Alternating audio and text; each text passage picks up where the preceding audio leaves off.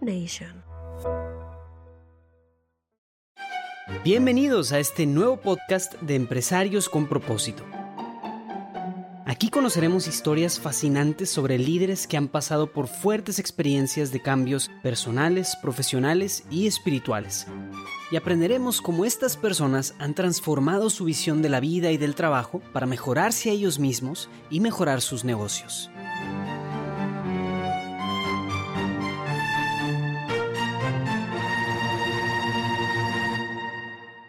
Bienvenidos a un episodio más de Empresarios con propósito en nuestra segunda temporada. En esta ocasión le damos la bienvenida al empresario Bernardo Rivadeneira Pérez de Grupo RAS en Mérida.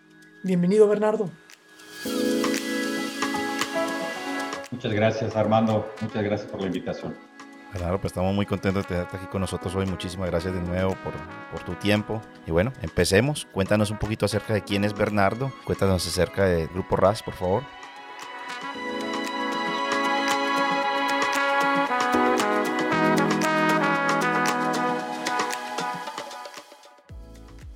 Muchas gracias. Gracias, Julio. También te agradezco mucho la invitación a ti, Armando. Es un placer siempre estar con ustedes, pues compartir un poquito de, de nuestra experiencia. Bernardo Rivadeneira, pues es una persona como cualquiera, llena de sueños, de ilusiones, de metas, con mucho empuje.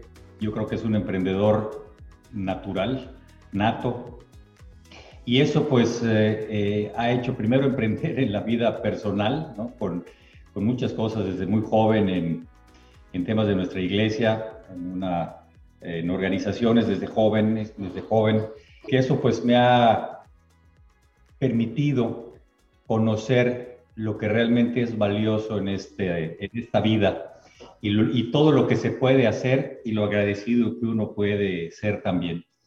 Y eso también nos ha llevado a crear pues un grupo empresarial, profesional e inmobiliario también, que tiene que ver con, pues, con el derecho. Yo soy abogado y notario en México y bueno, también tenemos eh, un instituto de, formación en temas de gobierno corporativo para empresarios y también para, para la academia. Eh, y tenemos un centro de solución de conflictos que tiene una licencia del Poder Judicial para resolverlos de manera negociada, no ante los jueces o tribunales o cortes. Eh, y bueno, un negocio inmobiliario también que son auditorios para rentas para eventos. Pues es nuestro grupo y pues un servidor que en realidad pues todo el equipo, el gran equipo que tengo es lo que ha hecho que, que este grupo empresarial pues vaya creciendo de una manera importante. Y aprovechamos para felicitar a Bernardo por su reciente nombramiento como presidente de la Comisión Nacional de Gobierno Corporativo del Consejo Coordinador Empresarial en México. Muchas felicidades, Bernardo. Muchas gracias. Es una gran responsabilidad es una gran responsabilidad porque ahí es en donde se gestan las mejores prácticas de gobierno corporativo en este país, que son obligatorias para las empresas que cotizan en las bolsas y son la guía para implementar la institucionalización en las empresas, de lo cual podemos platicar también si gustan, porque es uno de los grandes temas, combinar la familia con la empresa.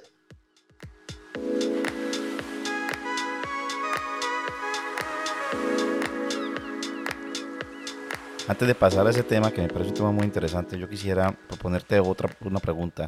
Y es, quizás ya no es el caso tuyo, tú tienes una estructura un poco más, más grande, tienes un grupo empresarial, tienes más personas, pero hay muchos profesionales que quizás no se ven como empresarios porque tienen un despacho en donde tienen un grupo pequeño de personas o quizás él es solo eh, y así empieza. ¿Qué mensaje le puedes dar tú a estas personas, a estos profesionales que están empezando sus despachos, sus oficinas, con respecto a invitar a Dios y aceptar a Dios en la mitad de sus empresas? cuando se pueden ver como una empresa pequeña o una empresa unipersonal. O sea, un, poco de, tu opinión al respecto y quizás un, un buen consejo para, para estos profesionales.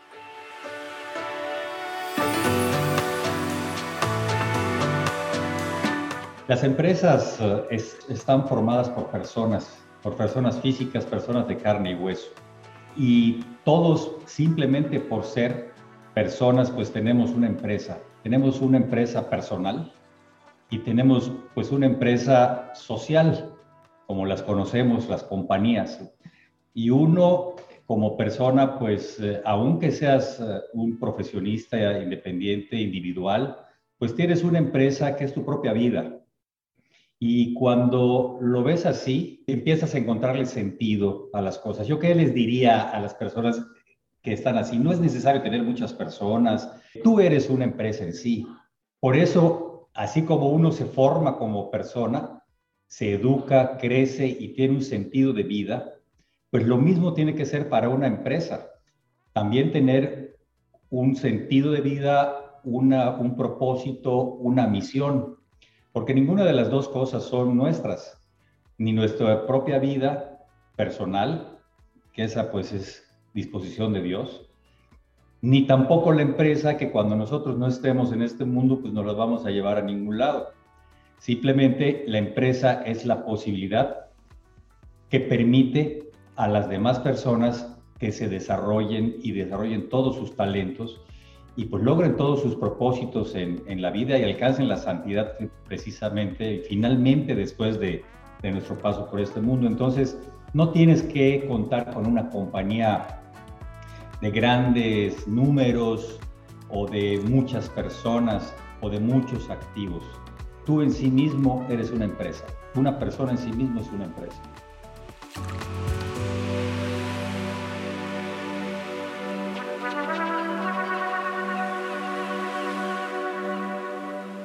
Qué, espectacular lo que nos dices, la verdad, porque es una forma distinta de, ver esa responsabilidad que Dios puso en nuestras manos como empresarios. Y no importa si somos una empresa de, uno solo o una empresa de, miles, creo que tenemos esa misma responsabilidad de entender el propósito, como tú dices, que Dios ha puesto para este proyecto. Muy, muy importante. Ahora, en la medida que esas empresas van creciendo, y van creciendo, y van creciendo, llegan a un punto donde el empresario quiere empezar a crear estructura y quiere que esa estructura trascienda más allá de él. Y creo que en gran parte ese es el sentido de tener un, gobierno corporativo, ¿verdad? Para poder dejar que hacia el futuro las compañías pues tengan un funcionamiento asegurado sin requerir de esa persona que las fundó, ¿verdad? Pero a lo que yo voy es, ese empresario, y pongamos el ejemplo de, de los empresarios His Work, creamos estas empresas de gran manera atendiendo ese llamado de Dios a reconocerlo, a tenerlo en el centro, a crear una serie de programas en el cual nosotros podamos demostrar que Dios está en nuestras compañías, volcados al cuidado de nuestros colaboradores. Cuando tú has hecho toda esa labor por muchos años, hay un gran temor de qué va a pasar con todo eso. ¿Va a sobrevivir una vez te mueras? ¿O cómo puedes tú a través de un buen gobierno corporativo y, y de todo lo que tú manejas poder asegurar que Dios siga siendo el jefe en la empresa cuando el fundador muera. Y más aún, te lo voy a poner un poco más complicado, explícame cómo llevas eso a una empresa, por ejemplo, de bolsa. O sea, una empresa ya a un nivel distinto, un nivel donde ya no es un tema privado, es un tema ya público. Cuéntanos un poquito con tu, tu pensamiento, por favor. Hay un concepto muy bonito de gobierno corporativo que, que implica institucionalizar empresas que dice es un acto de generosidad mediante el cual la persona permite que la empresa tenga vida propia y pueda estar sin él. Y el concepto de generosidad es muy importante porque las empresas son como los hijos. A los hijos, pues los creas, los educas, les infundes valores y luego tienes que dejarlos ir, que ellos hagan su propia vida, pero en base a una filosofía de, de forma de ser, cuando haces y dejas eso en la empresa, pues la empresa tiene, tiene vida propia. Y el tener a Dios en la empresa es simplemente, al final del día, llevar eh, los lineamientos establecidos en el Evangelio. Yo entendí que un buen socio es Dios. Es un buen socio porque te tiene, siempre tiene la respuesta. Siempre tiene la respuesta, además es gratuito, lo puedes llevar a tus sesiones de consejo de administración, no te cobra monumentos como te pueden cobrar los demás, está contigo siempre. Y tiene las respuestas, porque te ayuda a tener el crisol para entender a dónde quieres llegar. Normalmente las empresas están pensadas para, para hacer dinero y ese es un concepto que ha quedado atrás en las personas que han entendido cuál es el valor más importante de la vida. ¿Para qué estoy haciendo esto? Por eso el concepto de empresas con propósito que existe en His me encanta, porque tiene un sentido. Es la respuesta al famoso ¿para qué? Es muy poderoso el para qué. A ver, ¿para qué estoy haciendo la empresa? ¿Para qué la quiero? ¿Para ganar dinero? Bueno, este, hay muchas maneras de, ganar dinero. A lo mejor no te tienes que complicar tanto la vida. ¿Qué es lo que quieres? Y si tienes el dinero, ¿para qué lo vas a usar? ¿Para qué lo quieres? ¿Lo vas a compartir? ¿No lo vas a compartir? Entonces, empiezas a entender que, Dios hace lo suyo. Dios hace lo suyo y sabe perfectamente pues qué hacer y cómo hacerlo. Y es increíble cómo cuando miras con otro cristal cosas que pasan muy fuertes en la vida empresarial, te das cuenta que, que es rentable permítame utilizar esa palabra tan, eh, tan mundana, pero al final del día la generosidad y hacer las cosas bien es rentable. Y el mismo Señor lo ha dicho en el Evangelio, ¿no? Cuando das se multiplica 70 veces 7, o sea, es infinito. Entonces es como que al revés, o sea, no compartir es un error. Compartir y sumar es un acierto.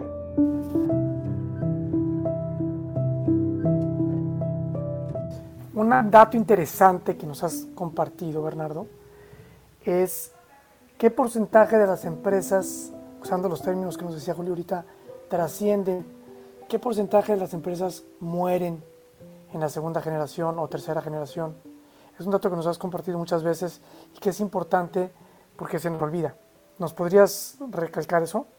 Sí, esa es nuestra realidad del 100% de, de, empresas que existen en eh, Latinoamérica, fundamentalmente, toda Latinoamérica y en la mayor parte del mundo, excepto en los Estados Unidos y en algunos países anglosajones, pero en la mayor parte del mundo son empresas familiares. Empresas que las funda un emprendedor papá, eh, que los vuelve papá, se vuelve abuelito, y ah, eh, pues pasa a la segunda y la tercera, son 90%. Y de eso a la, a la, a la segunda eh, generación desaparece el, 70, el 70% aproximadamente, 70-75%. La, la, la tasa de mortandad es altísima. Y uno dijera, bueno, ¿y por qué? Según estudios, el 68% es de la razón es por conflictos, por conflictos de interés, totalmente legítimos todos, pero que no se saben o prevenir o gestionar y curiosamente, el 5% es por falta de capital. Y eso se explica muy fácil porque cuando una empresa es buena, es rentable, todo el mundo quiere poner dinero ahí. Quieren poner los propios accionistas, los amigos, el banco te quiere prestar dinero, en fin, es lo más fácil. E, esos son los datos duros, eh, Armando, Julio. Yo quisiera regresar un poquito, discúlpame, a la, a la pregunta anterior. De una manera un poco práctica, ¿nos puedes explicar el, cómo yo aseguro que quiero que Dios siempre esté en el centro de mi empresa? pero llega mi empresa en un momento y llega y crece tanto que es el momento de llevar la bolsa. ¿Cómo a través del gobierno corporativo yo puedo asegurar que no deje de ser una empresa en la que Dios es lo más importante? Bueno, la, empresa está eh, regida por unos, eh, por unos estatutos, pues eh, establecer un gobierno corporativo con personas que estén alineadas al propósito de la empresa, o sea, establecer los propósitos, la misión, visión, valores de la empresa alineados a esto y pues consejeros o miembros del board, del, del consejo, pues que estén alineados a eso. Obviamente uno pues no puede ir más allá de tu propia vida, ¿no? Del propio control. La palabra gobierno per se es una palabra muy fuerte. Eh, la palabra gobierno pues es el que manda, es la autoridad. Y puedes, puedes mandar en la empresa, pero no puedes mandar en la mente y en el corazón de las personas. Pero sí puedes enseñar e inspirar con ejemplos y con experiencias de vida para las que personas por sí mismas se convenzan de la verdad del Evangelio. de los beneficios de tener un sentido a la vida. Entonces, e, esa es la manera que, yo veo de, de, poder hacerlo. Han pasado muchas ocasiones en que empresas con unos ciertos valores, una cierta filosofía corporativa, la compran otros dueños este, y le reforman pues todo el espíritu, ¿no? Y lo pasan de un color a otro. Pero puedes dejar establecidas unas bases en donde de generación a generación eh, se puedan ir transmitiendo.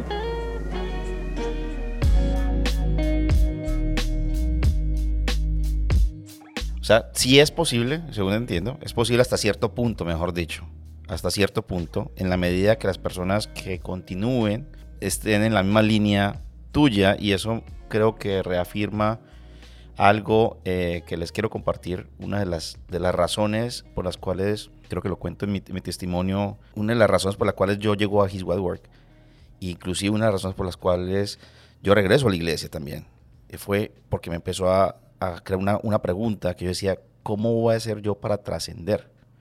¿Cómo hago yo para poder que la empresa trascienda, vaya más allá de mí?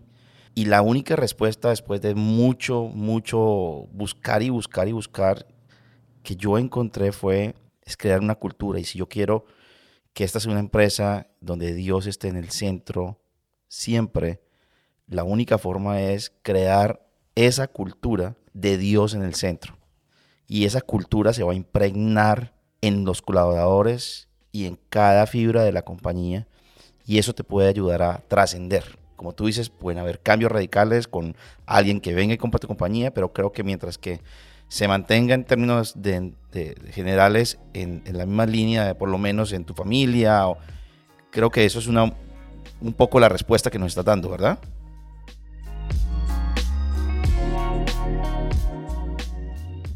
Sí, y tiene una explicación porque estás aportando valor. Si, en una, si una empresa aporta valor, sea un valor económico, un valor técnico, un valor espiritual, es una empresa que trasciende. Y puede cambiar los accionistas, los dueños y querer cambiar radicalmente la cultura, pero lo que no puede cambiar es el corazón de las personas, la manera de pensar de las personas y, las, y la empresa está hecha por personas. Y cuando hay una cultura, Julio, como bien lo dices, que además está eh, eh, probado que aporta valor, que aporta valor, pues podrá venir el que sea, que sea el dueño de la empresa y los colaboradores seguirán con esa cultura porque les aporta valor y ellos aportan valor. Esto va más allá inclusive de nuestras propias capacidades humanas. ¿Cuándo es un buen momento para que un empresario, una compañía empiece a pensar en el tema del gobierno corporativo? Cuando te preguntan de en qué momento puedo empezar a cotizar valores en la bolsa, se dice cuando tengas 300 millones de pesos de ventas y 80 millones de, capital. Bueno, si, si, es una empresa, una microempresa, pues, eh, pues eres tú solito con dos personas, ¿no? Pero si ya en algún momento ya empiezas a tener una estructura, por más simple que sea, debes empezar a hacerlo ya porque es darle sustancia a la empresa más allá de ti, como fundador o como dueño de la empresa. Puedes empezar incluso con un consejo de administración de tres personas, garantizando que en el momento que tú no estés, la empresa pueda seguir sin ti.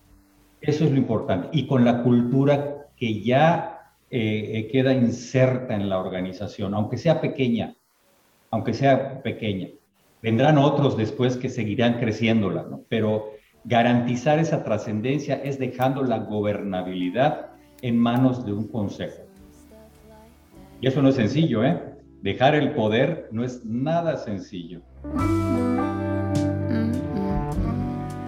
Pero entonces hay, hay un momento eh, determinado en que tú puedes decir casi que esa es la norma, de en qué momento yo digo, ya es momento de hacerlo todos son trajes a la medida y circunstancias particulares de cada empresa.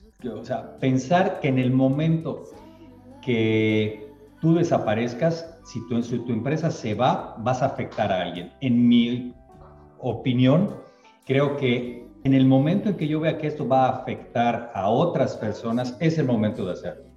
Es el momento de hacerlo, sea poco o sea mucho porque la empresa es un hijo que hay que dejarlo ir y que crezca por sí mismo. Otros más le seguirán, pero yo creo que ese es el momento de hacerlo.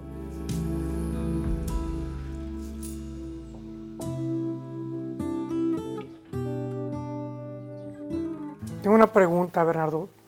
¿Te habrá tocado a ti empresarios que confunden su identidad con la de la empresa? En la que el empresario cree que él es la empresa o que la empresa es él o ella. ¿Y cómo ayudas a que el empresario o la empresaria a través de este proceso de llevarla con cultura, con gobierno corporativo, salga de, de ese círculo vicioso?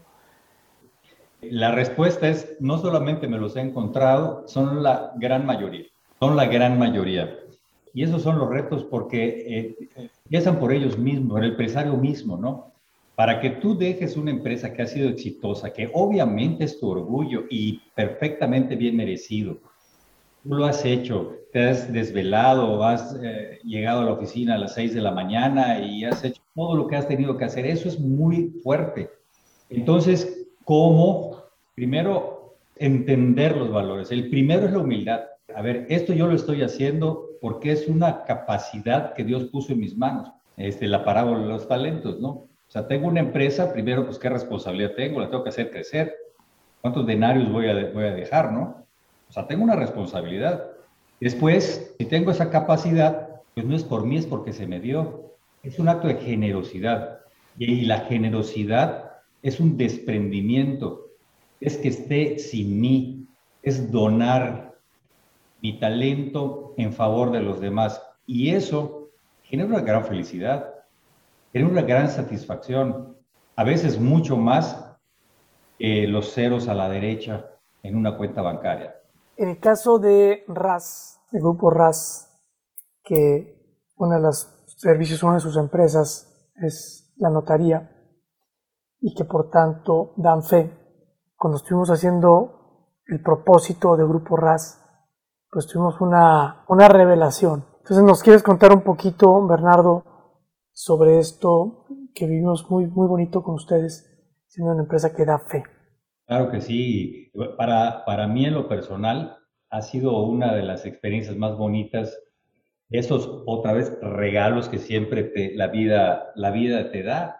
E, esa experiencia fue muy bonita porque nosotros desde el punto de vista eh, civil, lo que hacemos en nuestra práctica profesional como abogados, pues es prevenir y resolver eh, controversias o crear negocios. Y en el caso notarial, en lo particular, pues es dar fe pública. La fe pública significa dar eh, credibilidad y certeza desde el punto de vista uh, civil. Entonces, construimos un propósito para nuestra empresa que de verdad fue un momento muy bonito. Dice el propósito, trascender con fe y resolver con valor. ¿Pero para qué? Para generar bienestar. Entonces, nos dimos cuenta que teníamos en nuestras manos algo mucho más allá que simplemente una, una operación eh, jurídica sencilla.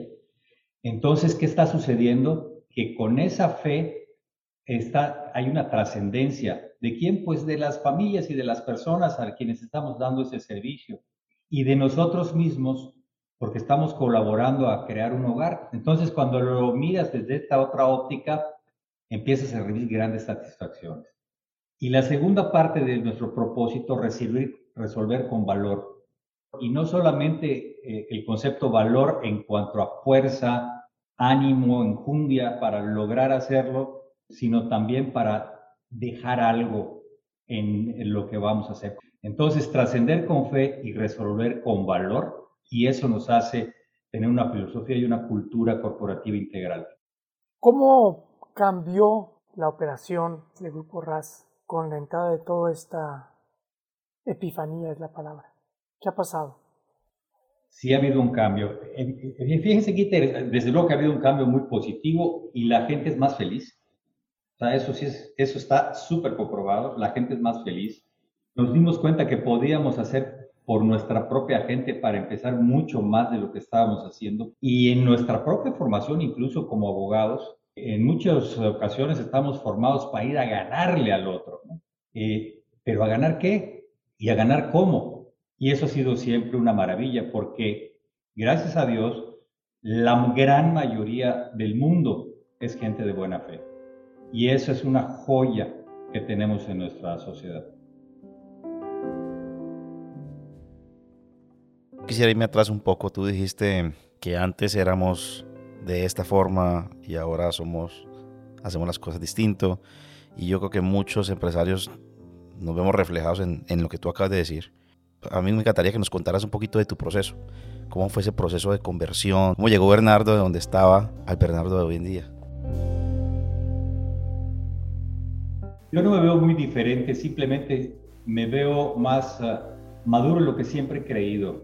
Gracias a Dios yo siempre he sido, siempre he estado tratado de estar cerca de Dios, porque para mí es un convencimiento absoluto y una vivencia.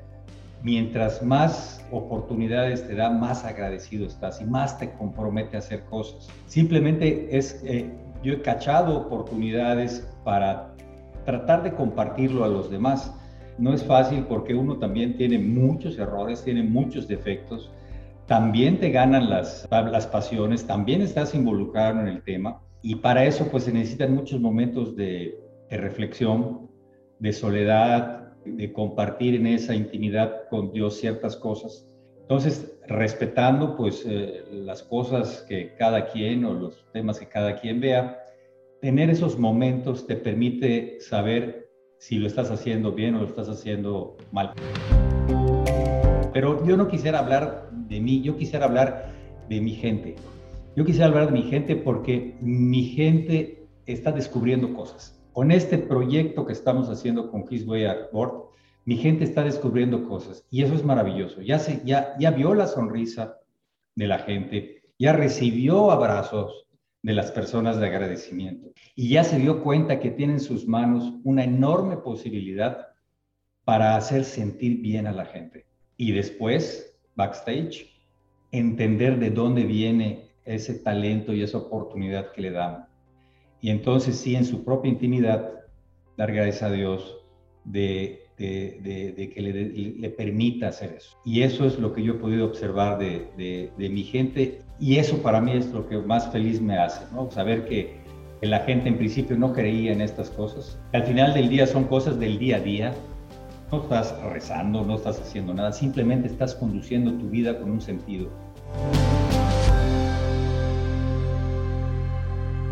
Yo creo que es muy generoso lo que haces de mostrarnos más bien a tu equipo o, cómo esto ha ayudado o afectado a tu equipo más allá de, de, ti.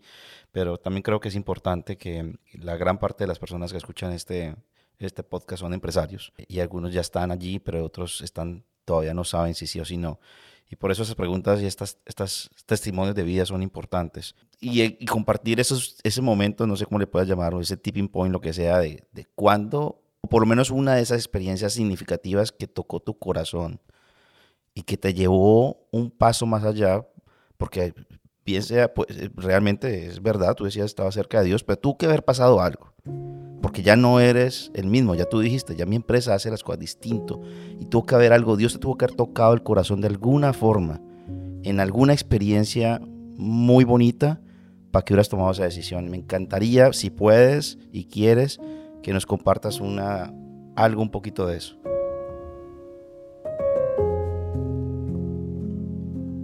Ahora que hacías la pregunta, Julio, este, eh, enchiné, dice, decimos aquí, ¿no? Me ericé, porque sí vino a mi mente una experiencia muy hermosa que, normalmente no comparto, pero creo que todos tenemos una historia y, la voy a contar. Muy jovencito, bueno, mis papás, mi mamá en especial, tenía... Uh, un sacerdote amigo de ella me casó también y también bautizó a, mis hijos. Pues prácticamente yo estuve muy cerca con él porque pues ya cuando él estaba muy ancianito, ya falleció, este padre pues yo era su secretario, ¿no? Yo lo llevaba y le manejaba y lo llevaba a todos lados. Y el día que fallece, el día, el ya iba a fallecer, me mandó llamar y me dijo, quiero que me hagas mi testamento. Era mi primer testamento que hacía yo como notario. Y estando con él al frente en la cama, le dije, este, Padre, ¿cómo es la vida y los designios de Dios? Eh, cuando yo nací, usted me recibió en este mundo bautizándome. haciendo su trabajo. Y ahora que a usted le toca partir a la casa, regresar a la casa del Padre, a mí me toca despedirle haciendo mi trabajo también. Y me dijo, te voy a dictar mi última voluntad. Y me la dictó y me dijo, ¿cuánto me vas a cobrar por tu trabajo? Padre, le cobró usted a mis papás cuando yo tenía un mes de, edad, este, pues supongo que no, desde luego que no le voy a cobrar nada. Y me empezó a regañar porque este, me dijo, ¿y de qué vas a vivir? Estás empezando todavía, Coquina, tu esposa, pues no. Me empezó a regañar y le dije, bueno, padre, está bien, sí le voy a cobrar. Le voy a cobrar pidiéndole que me dé su bendición. Y me dijo, te mandas cobrando. eres muy carero, pero te la voy a dar. Y así postrado me la dio. Y ese fue un momento que me marcó porque creo que ahí dejó dentro de mí una experiencia de vida. Muchas gracias, Bernardo, por compartirnos esa, esa experiencia. Bendito sea el Señor y que el Espíritu está entre nosotros hoy, que, que nos está acompañando, que te ayuda a, a compartirnos esa, esa historia tan bonita. Muchas gracias, de verdad. Bueno, yo quisiera preguntarte, Bernardo, como presidente de la Comisión Nacional de Gobierno Corporativo del Consejo Coordinador Empresarial, el órgano empresarial más importante de México, eso de traer a Dios a la empresa, ¿cómo es que el líder se lanza a hacer una cosa así de loca? La pregunta es, ¿qué le dirías tú a la gente, a los empresarios que, como dijo Julio, nos están escuchando, al respecto? que simplemente hagan la vida en base a los valores del Evangelio. Nada más. Simplemente es vivir en base a un propósito y a una forma de ser. Nada más. El ejemplo arrastra. No es necesario estarlo diciendo ni estar haciendo, simplemente estarlo mostrando. Una cosa importante aquí, Armando, con esto que, dice. Dios se, se manifiesta en cada acto que hacemos en nuestra vida. No necesitamos decir nada. Lo único que necesitamos es hacer. Y ahí es en donde vamos a encontrar. Es un gran reto gerenciar nuestra realidad. Tenemos que entender nuestra realidad. Es vida, es forma de ser y de hacer, que además no está fácil hacerlo, ni serlo, ¿no? Tienes que luchar primero contigo mismo. Y entonces son las pruebas que incluso te hacen crecer porque aprendes a perdonar cosas que no son sencillas aprendes a perdonar, a saber con quién sí, con quién no, pero con caridad. Y con caridad con las personas. Y las personas cuando se equivocan y tú actúas con caridad con ellos, te responden bien, increíblemente. Parecería que no, pero te responden bien. Y eso, y ese es Dios. Así se manifiesta Dios en el perdón, en la generosidad, en la humildad, en estos valores que hemos platicado desde el punto de vista empresarial. Así es. Bueno, Bernardo, yo quiero, eh, quiero, Armando, si quieres, vamos moviéndonos ya hacia el, hacia el final de la conversación para poder ir cerrando. Si nos ayudas, por favor. Claro que sí, tenemos a el licenciado Bernardo Rivadeneira Pérez, del grupo RAS, que nos dice que entender que las personas somos empresas. Y luego nos habla de que institucionalizar una empresa es un concepto de generosidad porque como a los hijos hay que inculcarle valores a la empresa y hay que dejarlos volar. Luego nos habla de que el mejor socio en la empresa es Dios.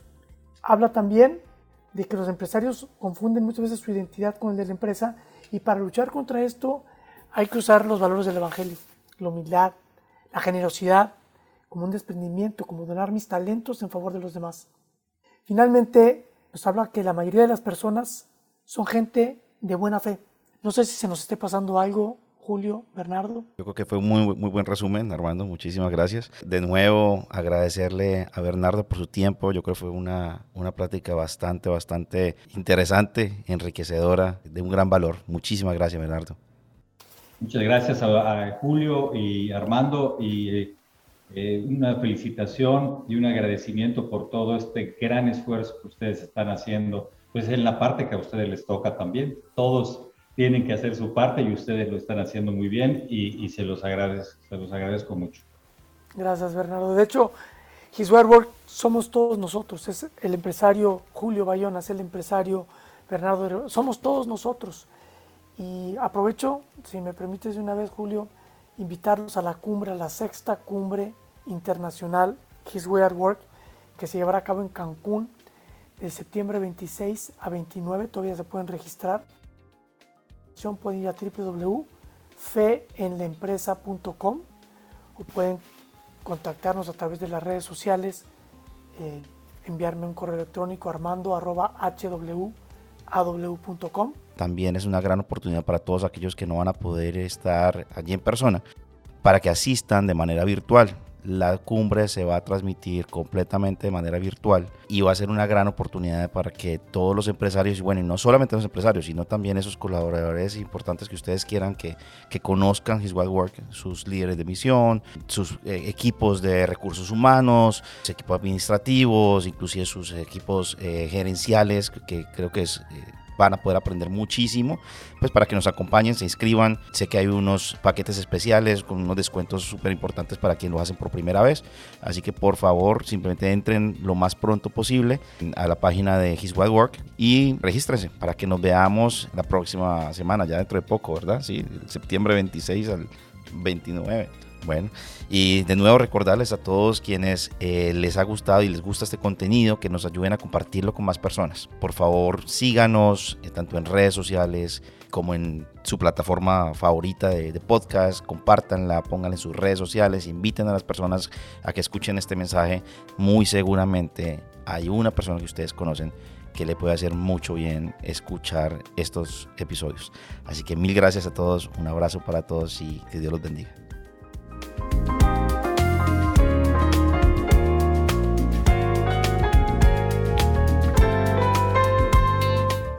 Si les gustó esta historia, no olviden darle me gusta y compartirla con amigos y familia. Empresarios con propósito es un podcast producido por Julio Bayona y Armando del Bosque. Nos pueden escuchar cada martes en su reproductor de podcast favorito. Gracias por escuchar.